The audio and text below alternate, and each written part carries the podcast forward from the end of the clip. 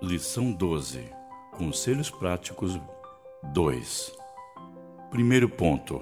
Romanos 13, versos de 8 a 14 No texto de Romanos, capítulo 13, versos de 8 a 10, Paulo nos ensina sobre uma dívida que não conseguimos pagar, a dívida do amor. Os discípulos de Jesus sempre estarão atentos ao próximo pois o amor cristão é um abandonar-se de si pelo outro. Por isso, toda a lei é cumprida no amor. Cumprimento vem do grego pleroma, palavra que tem alguns significados, como encher, preencher, tornar pleno, razão pela qual os mandamentos se tornam plenos na prática do amor. Quem ama não deseja nem pratica o mal contra o próximo.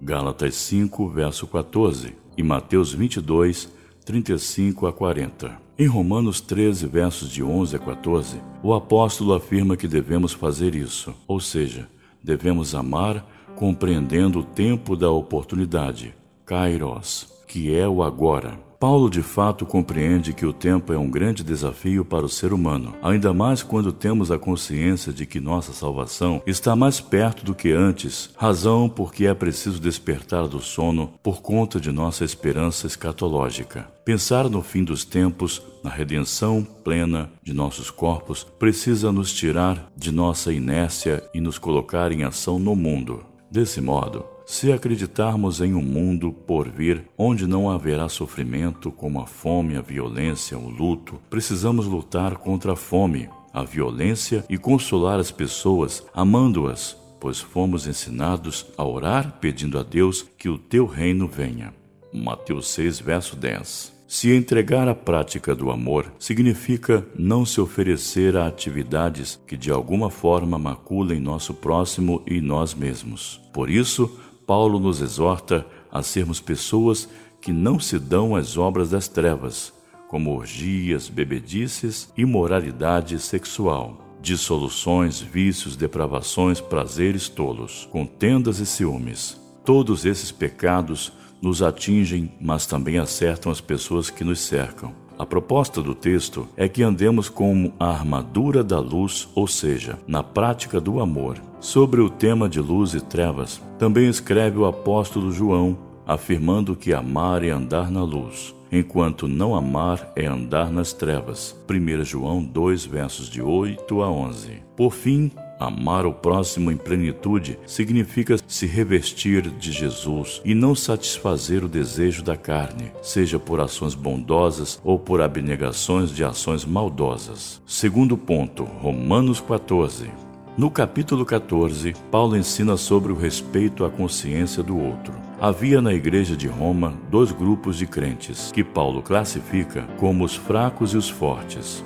A diferença central entre os dois grupos era que os fracos acreditavam e observavam regras alimentares e dias sagrados específicos, enquanto os fortes criam que poderiam comer de tudo e que todos os dias eram iguais. Essa divergência de pensamentos e práticas cotidianas com certeza estava criando uma tensão no convívio da comunidade, pois claramente havia críticas abertas dos dois lados, porque enquanto os fortes desprezavam os fracos, fracos por causa do seu zelo religioso, os fracos julgavam os fortes, censurando a liberdade que tinham encontrado em Jesus. Romanos 14, versos 3 e 4.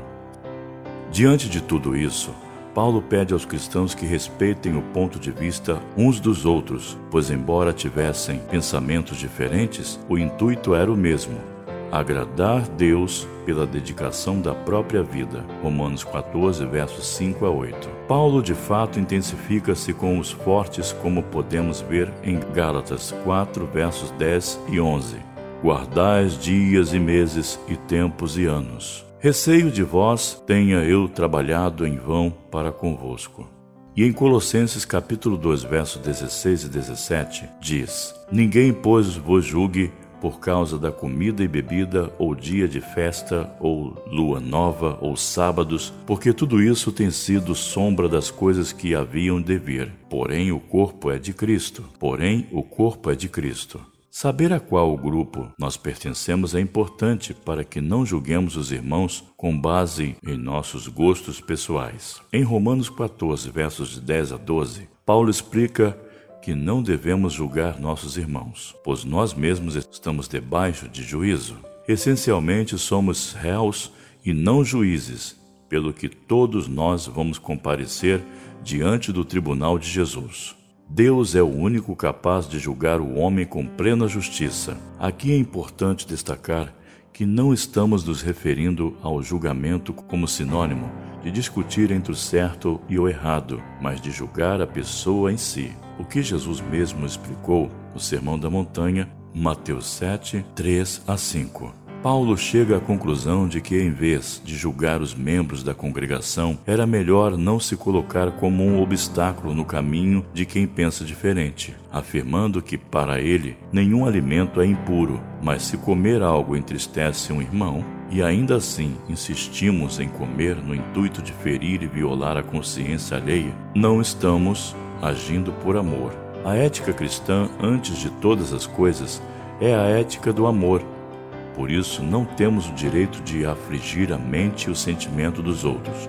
Romanos 14, 13 a 16. Nossa liberdade não deve ser usada para causar divisão, mas para promover unidade pelo vínculo da paz. Colossenses 3, verso 14. Qualquer forma de pensar e agir que divide a igreja deve ser rechaçada. Paulo ainda lembra que o reino de Deus não consiste em comida ou bebida, mas em justiça, paz e alegria no Espírito. Romanos 14, 17. A essência do reinado de Deus não é afetada pelo tipo de alimento que consumimos, seja ele cerimonialmente puro ou impuro. Levítico capítulo 11. Ou apenas vegetais. Como Jesus ensinou em Marcos 7, versos de 1 a 23, não é o que entra pela boca do homem que o contamina, mas o que está em seu coração.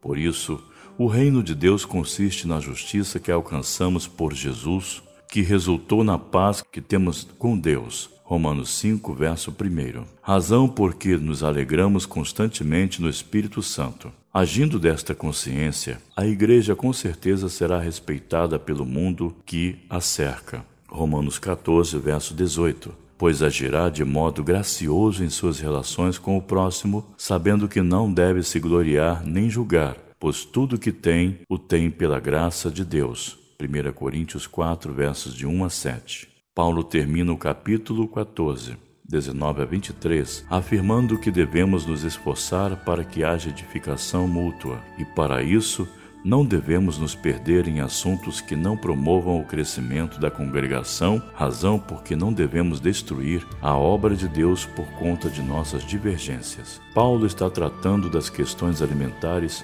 e de dias considerados sagrados, temas que causavam divisões na comunidade de sua época. Hoje devemos ficar atentos ao que causa divisão nas igrejas em nossos dias, pois a igreja que não promove unidade em amor compromete o testemunho do Evangelho. João 13, 35.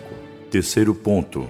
Romanos 15, versos de 1 a 13. Em Romanos 15, versos de 1 a 13, Paulo ensina que os que se consideram mais fortes precisam cuidar dos mais fracos, tendo por finalidade a edificação da igreja. O maior exemplo de cuidado que temos em nossa fé é nosso Senhor, que não se agradou a fim de nos dar salvação. Aceitar os outros em suas diferenças é repetir a ação de Jesus que nos aceita apesar de sermos quem somos. A comunidade dos discípulos de Jesus tem como marca a consideração de seus membros uns pelos outros pois o que nos une não é a concordância plena em todos os mínimos assuntos, mas o fato de todos nós termos fé em Jesus.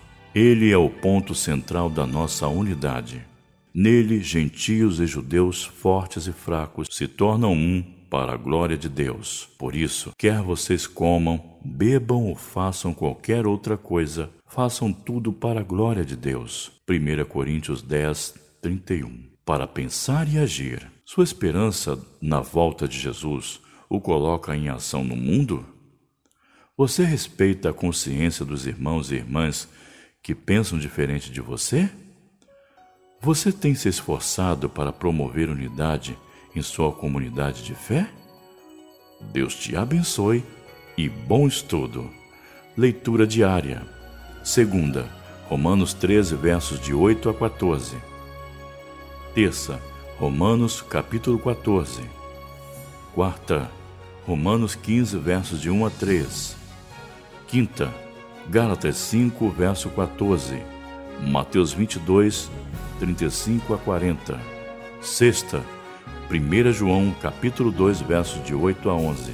Sábado, João capítulo 13. Domingo, 1 Coríntios 4, 1 a 7. E capítulo 10, verso 31.